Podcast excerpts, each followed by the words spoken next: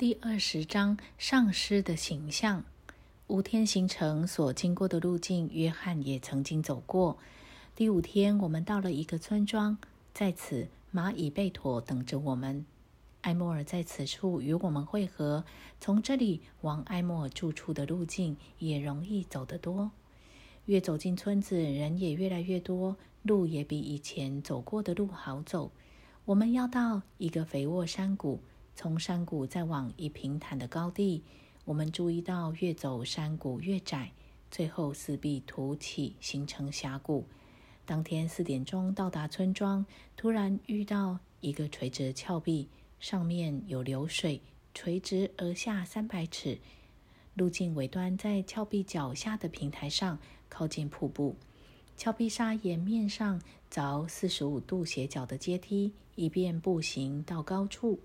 上有巨石可以封住峭壁脚下的入口，成为以距离的天然屏障。当我们到达上面的高原，上有一山沟形成的阶梯蜿蜒而上，乃唯一出入口。从前入口有三处，村庄四壁重建之后只留下一处。村庄许多屋子以壁为墙。我们注意到，一壁围墙的屋子都有三层楼高，墙上没有动作窗，第三层才有。每一栋外都有阳台，可供二至三人活动。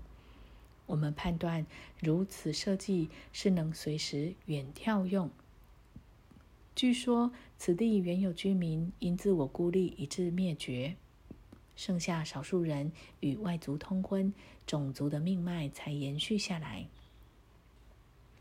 此地是艾莫尔的家，分散各处做研究的各支队要在此地汇合。我们问过之后，得知我们是第一队到达该处，其他队伍隔天会到。我们配置到一间以峭壁为墙的房子住，其三楼洞窗开口朝南，遥望山顶，钢卵重榻。我们觉得非常舒适，并接到通知说，可能在楼下或底楼用晚餐。我们下楼看到埃莫尔、他的妹妹、妹夫以及两个孩子，就是那天晚上在庙顶碰到的，都坐在桌旁。我们才吃完晚饭，就听到屋前广场上有一阵骚动。村民之一进来告诉我们说，队长的队伍到了。他们安顿好之后，全都上到楼顶。太阳已下山，但是空中仍然徜徉着落日余晖。往外看，像是一个大脸盆，无数山涧从高山直流而下山谷。这些水流流到峡谷之前，聚成一股水流流下，成一道瀑布。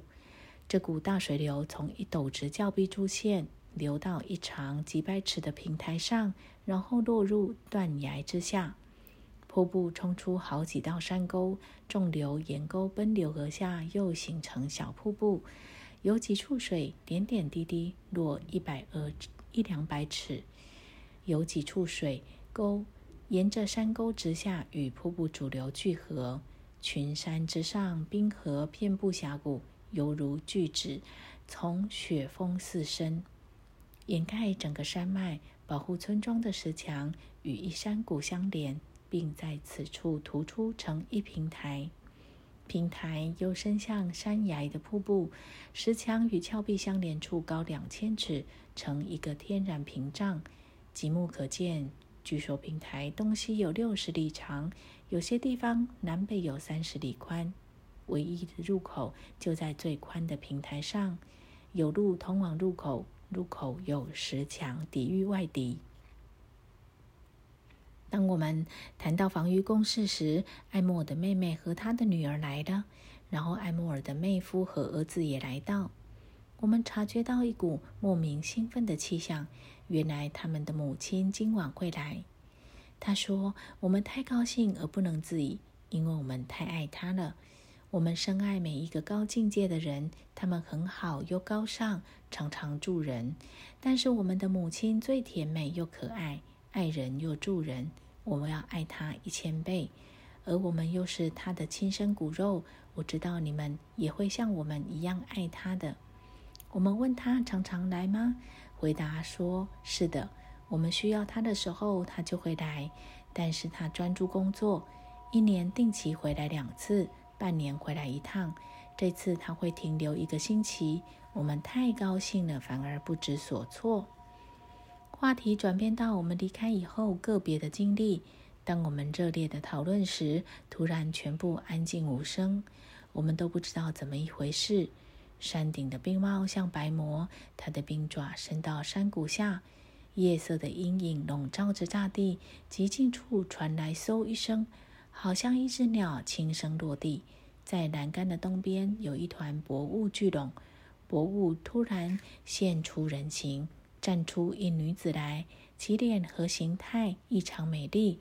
周围散发非常亮的光芒，他们飞快地走向她，并伸出手来呼叫“妈”，几乎是异口同声。她从栏杆上轻盈踏步下到庙顶，像个慈母拥抱他们，然后介绍我们认识。他说：“哦，你们从远从美国来，我竭诚欢迎你们。